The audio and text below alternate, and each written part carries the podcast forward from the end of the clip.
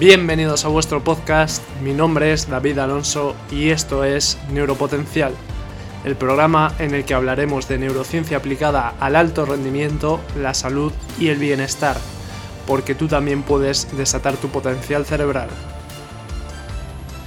Bienvenido, bienvenida a un nuevo episodio de Neuropotencial. Hoy vamos a hablar de un tema muy importante.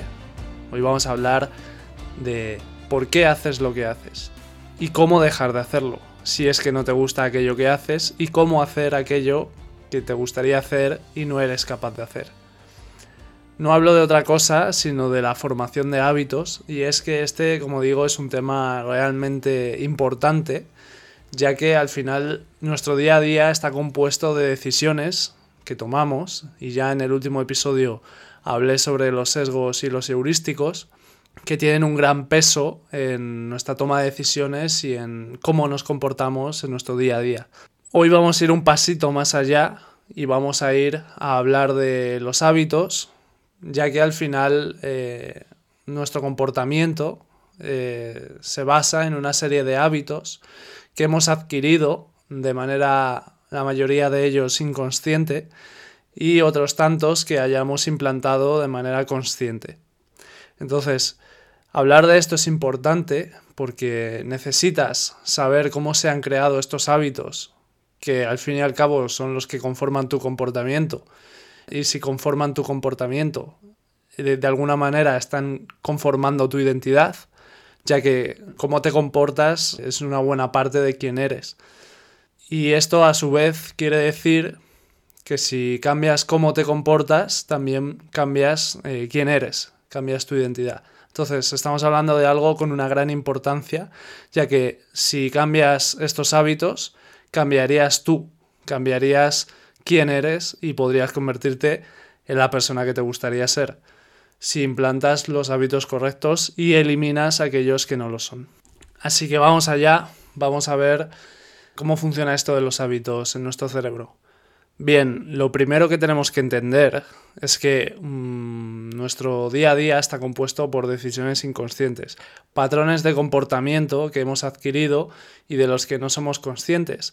Entonces, el primer paso, ya sabes cuál es, porque al final este es el primer paso en todo, en todos los capítulos lo menciono, y es el ser conscientes, el observarte a ti mismo, el ver de qué manera te estás comportando y, poner tu atención en esos hábitos, identificarlos, darte cuenta de cuándo estás cayendo en uno, cuándo estás cayendo en otro, qué patrones cumples en tu día a día. Y con esto, pues eh, lo que conseguimos es ser más conscientes. Y si, y si eres consciente, ya sabes si esos hábitos que tienes instaurados te están beneficiando o por otro lado te están perjudicando. Entonces, pon conciencia en tu día a día observa cómo te comportas e identifica los patrones que tienes, los hábitos que tienes y cuáles de ellos te potencian y cuáles de ellos te limitan. ¿Qué hábitos suelen ser los limitantes? ¿Qué hábitos te están limitando de alguna u otra forma? Y si los eliminases, mejoraría tu vida. Pues bien, sobre todo aquellos hábitos que te restan salud. A lo mejor tienes el hábito de que cuando llegas a trabajar, pues te abres una cerveza o te comes un helado, y el problema es cuando se convierte en un hábito. Porque si, lo, si se convierte en un hábito, algo que es una especie de premio, de gratificación, deja de serlo tanto porque ya no es algo que hagas un día en específico porque te apetece, sino que es algo que ya necesitas. Es algo que tienes que hacer todos los días y si no lo haces mmm, vas a tener el, el impulso y la necesidad de hacerlo. Entonces, cuidado con las cosas que consolidamos y que nos hacemos dependientes de ellas, sobre todo si nos restan salud. No está mal comerte un helado, no está mal beberte una cerveza, lo que está mal es instaurar el hábito de hacerlo a diario y si no lo haces, sentirte dependiente. Eso sí está mal y ese mal hábito va a repercutir de manera negativa en tu salud.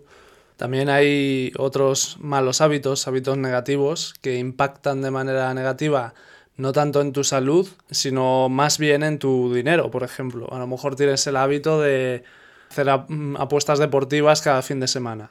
pues eso realmente va a influenciar negativamente en tu bolsillo, en tu dinero. Entonces es un mal hábito y aunque no te esté lastrando en tu salud, aunque probablemente también, sobre todo en la salud mental, es un hábito que tienes que eliminar porque o te hace más pobre, o te hace más dependiente, o te hace mm, más insano. Entonces, ese tipo de hábitos son los que tenemos que tratar de identificar y eliminar. Y bien, como digo, mm, ser consciente de estos hábitos y si puedes eliminarlos te va a hacer mejorar en gran medida, porque te está quitando todos los lastres que tienes que te están frenando en tu día a día. Pero hay otro tipo de hábitos que son los que tú quieres instaurar porque te van a beneficiar.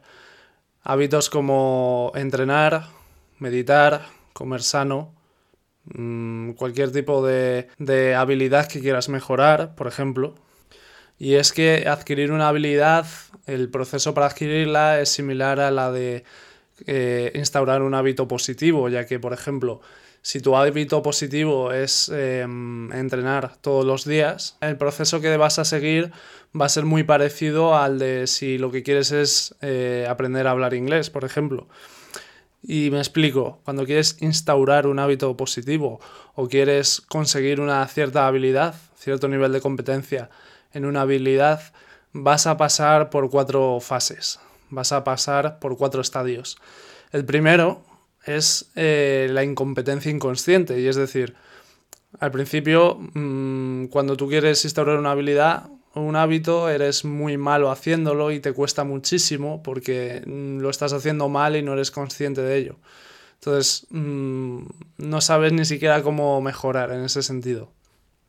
Después tienes que pasar por el siguiente estadio, que es el de consciente incompetente. Es decir, ya, ya sabes que se te da mal eso, ya sabes que lo quieres cambiar, ya sabes que quieres mejorar. Pues en el ejemplo del inglés, por ejemplo, ya sabes que se te da mal la gramática, que no, no te la sabes. Entonces lo que tienes que hacer es aprendértela.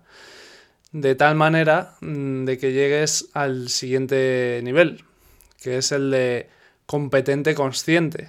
Es decir, Siguiendo con el ejemplo del inglés, cuando llegas al tercer nivel, que es el competente consciente, te sabes la gramática, pero tienes que pensar mucho cuando, vayas, cuando vas a hablar y utilizar esta gramática correctamente. Entonces te lleva como mucho gasto energético, tienes que estar pendiente todo el rato para hablar bien, eh, utilizando bien la gramática. Y el objetivo final de todo es llegar al cuarto nivel, que es el de competente inconsciente, es decir, ya no necesitas ni siquiera pensar para utilizar la gramática bien siguiendo este ejemplo. Entonces es lo típico de que ya hablas sin pensar y hablas correctamente. Eh, hablas inglés con una buena gramática sin ni siquiera tener que pensar, te sale solo, eres fluido. Pues con el tema de los hábitos eh, es algo similar, tienes que pasar por las cuatro fases, al principio lo haces mal y no eres consciente ni siquiera, luego ya te das cuenta de que quieres cambiar, pero no sabes cómo Después, te lleva mucho esfuerzo, pero bueno, estás haciendo ese hábito, pero te cuesta muchísimo porque tienes que poner mucha energía, porque no estás acostumbrado. Pero bueno, llega un momento en que pasas al cuarto nivel y ya se ha creado el hábito y ya te sale solo sin necesidad de, de, nada más, te sale automático. Y es que cuando queremos consolidar un hábito debemos pensar que lo más complicado siempre va a ser el, principio, el primer día que lo intentes. Aunque bueno, aquí hay un matiz y te diría, quizás lo más difícil no es el primer día, sino la segunda semana y, me explico. O sea, cuando quieres consolidar un hábito, normalmente tienes un pico de motivación, dices, esta vez lo voy a conseguir, por ejemplo, lo típico de la gente que quiere entrenar pero nunca lo hace, siempre en enero empieza con toda la motivación y es cuando más ganas tiene y los primeros días de enero sí que consigue el hábito fácilmente y se siente bien. Pero ¿qué pasa? Que al final ahí tiene un pico de motivación, ahí eh, actuar con motivación es muy sencillo. Pero ¿qué pasa? Que la segunda semana esa motivación ya va disminuyendo y, y todavía no tiene el hábito consolidado. Entonces es ahí donde es el momento de la verdad. Ahí si se mantiene esa persona, logrará consolidar el hábito, pero muchos caen en ese momento. ¿Por qué? Porque la gente está acostumbrada a trabajar con motivación, pero cuando esta decae, muy pocos son los capaces de seguir cumpliendo disciplinadamente sin esta motivación. Así que el momento más difícil seguramente sea esta segunda semana o tercera donde todavía cada vez se te hace más complicado. Si pasas ese punto de inflexión, lo tienes hecho porque cada vez te va a costar menos. ¿Y por qué te va a costar menos? Pues ahora te voy a explicar por qué. Y ahora vamos a ver cómo funcionan los hábitos, la creación de nuevos hábitos en nuestro cerebro. Debemos entender que nuestro cerebro es un entramado de conexiones sinápticas, de neuronas, y em, este, este, cerebro está conformado por diferentes redes neuronales. Las redes neuronales son em, recorridos de activación electroquímica entre neuronas que se disparan cuando una situación sucede, una situación muy habitual para la que nuestro cerebro ya se ha adaptado mediante estas conexiones y recorridos neuronales. Para que entiendas cómo funciona esto, te voy a contar una historia y es que imagínate a una persona que mm, tiene que ir al trabajo, pero para ir al trabajo necesita eh, ir rodeando del punto A al punto B por una carretera que le lleva dando un buen rodeo, pero es que no hay otra forma de acceder a, ese trabajo que en realidad en distancia está mucho más cerca si pudiera ir en línea recta, pero hay un gran bosque que separa su casa del trabajo. Entonces un día harto ya de tener que dar este rodeo decide ir a través del bosque. Entonces claro, el tío va, de hecho tiene que ir andando porque por ahí no puede pasar ningún vehículo y eh, se da cuenta de que el bosque está cerradísimo, de que por ahí no hay manera de pasar e incluso necesita coger un machete e ir abriendo paso a través de la maleza. Y claro, el primer día para llegar al trabajo pues tarda tres horas, llega hecho polvo, porque claro, es un bosque muy frondoso y aunque esté cerca en distancia, se tarda mucho en atravesarlo. ¿Qué pasa? Que el segundo día cuando vuelve a ir, pues ya le cuesta un poquito menos, porque ya ha limpiado bastante broza y bueno, sí que es cierto que no se acuerda de por dónde pasó el último día, pero sí que hay pequeños tramos donde sí que coincide por donde pasó y esos ya están limpios y le cuesta un poquito menos, por lo que tarda unos 20 minutos menos. Repite esto y cada día pues vuelve a pasar por el mismo sitio y cada vez el camino pues está más, más limpio, cada vez hay menos broza, cada vez hay menos ramas, ya incluso se empieza a vislumbrar un pequeño sendero. Con el paso del tiempo este pequeño sendero se va aclarando, incluso decide comentarle a otros compañeros que también viven por su zona que él está yendo a trabajar por este bosque y que ahora tarda mucho menos que cuando iba dando el rodeo. Tras esto, sus compañeros deciden ir con él y claro, pues eh, van abriendo, al ir tanta gente por este camino, cada vez se va abriendo más y ya se crea hasta un camino, ya se puede andar perfectamente sin molestias porque ya de tanto paso humano, pues se ha limpiado totalmente como mucha gente ya empieza a contar que por ahí hay un atajo, cada vez más gente empieza a pasar por ahí y llega un momento de que ya hay un gran camino por el bosque y ya es conocido por todo el pueblo y ya se usa. Y llega un momento en el que ya el ayuntamiento lo sabe y decide poner un camino de tierra por ahí, decide echar grava para que no vuelva a crecer las malas hierbas. Y con el uso y, los años, al final eh, es un paso muy usado y deciden asfaltar el camino, por lo que ya pueden circular vehículos. Y ya pues eh, cuando nuestro personaje tardaba una hora en ir al trabajo, pues ahora tarda cinco minutos, porque es una línea recta, asfaltada, y con el coche no tarda nada. Pues esto es lo que pasa en nuestro cerebro cuando implantamos un hábito. Al principio no tenemos una red neuronal formada, entonces cuando las eh, neuronas se tienen que activar, activando ese mm, patrón, ese recorrido neuronal, pues cuesta mucho porque es algo nuevo para ellas y, no requiere un gasto energético muy fuerte y no es terreno conocido. Pero ¿qué pasa? Que si empiezas a hacer este hábito una y otra vez, ya solo hay una primera vez en la que se activa, ya la segunda pues ya algo le suena y ya poco a poco se va fortaleciendo esa conexión neuronal y poco a poco se va haciendo más fácil para tu cerebro responder de la manera que tú quieres, crear ese hábito. Entonces, con el uso y con, con las repeticiones, esa red neuronal se va haciendo cada vez más fuerte y cada vez eh, necesitas menor gasto energético y menor esfuerzo para implantar ese hábito. ¿Y qué pasa? Que llega un momento donde ya la red neuronal es tan potente, ya el cerebro se lo conoce tan bien esa situación que ya lo hace de manera inconsciente, que ya no necesita ni que estés pendiente para comportarte como tú te quieres comportar, porque eso ya es el hábito y esa ya es tu identidad y es tu forma de comportarte. Y ese es el momento al que queremos aspirar, al momento de que las cosas no salgan de forma automática como nosotros queremos. Y eso es lo que puedes lograr. Y si logras eso, pues te vas a convertir en la persona que quieres, porque te vas a comportar como quieres sin necesidad de pensar y de manera totalmente inconsciente y totalmente automática. Y si hablamos de eliminar un mal hábito, un hábito que nos está limitando, es bastante parecido. Piensa que si tienes un hábito implantado, pues este recorrido neuronal es muy potente, es muy fuerte, porque quizás lo lleves haciendo años incluso. Entonces, por cada vez que se dé la situación X y no se dé el comportamiento automático Y, esa red neuronal se va a ir debilitando. Es decir, si tú tienes un hábito, un mal hábito y eres consciente y el primer día decides no comportarte como te llevas comportando toda tu vida, te va a costar mucho, vas a necesitar estar muy consciente, gastar mucha energía, mucho esfuerzo y te va a costar.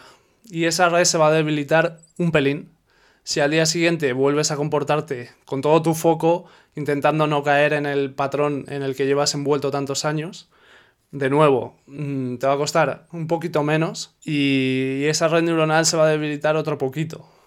Si haces esto durante muchos días seguidos, la red neuronal se va a volver cada vez más débil y ese hábito se va a implantar, ese hábito se va a debilitar y cada vez vas a necesitar menos esfuerzo para dejar de comportarte como, como te estabas comportando. Y con el paso de las repeticiones, la red neuronal tenderá a desaparecer y ya no necesitarás estar consciente para no comportarte de esa manera, porque ya no existe ese hábito en tu cerebro, entonces ya de forma automática dejarás de comportarte de esa forma. Por hablar un poco de estructuras cerebrales, que yo sé que hay gente que le gusta mucho esto, pues decir que cuando estás consciente cuando estás intentando implantar un nuevo hábito, al principio tiene mucho peso la corteza cerebral, ya que al final el, implantar un hábito tiene gran participación las funciones ejecutivas, la atención sostenida, la corteza prefrontal al final y es la que más impacto tiene ahí,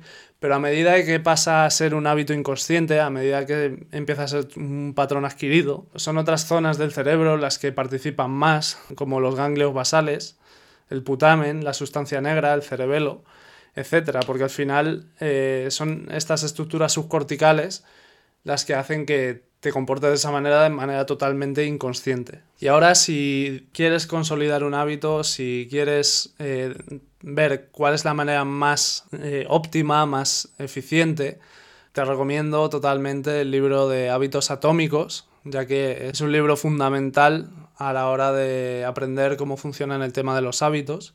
Y bueno, voy a comentar algunas de las estrategias que da el libro, pero bueno, si quieres profundizar más, ya sabes, léetelo, te lo recomiendo desde aquí. Y em, uno de los consejos que dan y que a mí me parece muy bueno es cambiar tu identidad. O sea, si quieres cambiar un hábito, empieza cambiando tu identidad. En el libro hablan del ejemplo de alguien que quiera dejar de fumar. Por ejemplo, si alguien le ofrece un cigarro a alguien que está intentando dejar de fumar, él no debe decir, no es que estoy intentando dejar de fumar, sino que debe decir, no es que ya no fumo. Hay una gran diferencia entre estas dos frases, y es que si tú ya das por hecho que no fumas, ya estás hablando en pasado, ya no fumo, antes fumaba, pero ya no, ahí estás cambiando tu identidad. Y ahí estás diciendo que ya no fumas. O sea, tu yo ha cambiado, tú eres otro tipo de persona ahora mismo. De esa forma, parece una tontería, pero a nivel psicológico cambia mucho, porque cambia tu percepción, tu autoconcepto, y al final ten en cuenta que tu cerebro está tomando decisiones todo el rato basadas en tu autoconcepto. Si cambias ese autoconcepto, tu cerebro va a tomar decisiones eh, inconscientes alineadas con tu nuevo autoconcepto. Entonces, básico, cambiar primero tu identidad. Luego, em, otros consejos que da en el libro que también son muy obvios, pero que normalmente se nos olvidan, es Al final, eh, el comportamiento nuevo tiene que ser muy obvio para ti, muy atractivo, muy sencillo y muy satisfactorio. Y además, si puedes juntarlo con otros hábitos ya consolidados, pues es mucho más sencillo que lo implantes.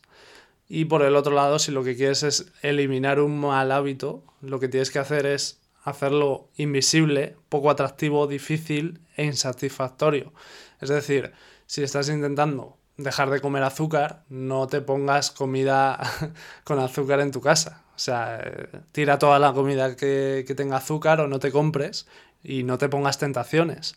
Y es que al final es algo de cajón, es algo lógico, pero muchas veces eh, fallamos en esto. Otra cosa importante, por ejemplo, si quieres dejar un hábito, mm, es importante que lo sustituyas por otro, porque si no se va a crear un vacío y ese vacío pues te va a hacer que sea mucho más difícil el mantener eh, esta ausencia de hábito. Por ejemplo, si estás acostumbrado a fumar y fumas cuando te pones nervioso, cuando mm, te da el pico de necesidad y simplemente dices, pues cuando esté ahí no voy a fumar, pues va a ser mucho más difícil que si, por ejemplo, lo sustituyes por comerte un chicle. A lo mejor cuando te da ese pico de, necesidad de fumar o estás eh, agobiado, si te echas un chicle, pues em, vas a sustituirlo de alguna manera y ya no va a estar ese vacío ahí, sino que va a haber un cambiazo y, y tu cerebro pues también va a encontrar esa satisfacción con el chicle. Cuando te hablo de chicle puede ser una onza de chocolate negro o lo que sea. Así que nada, lo dejamos por aquí.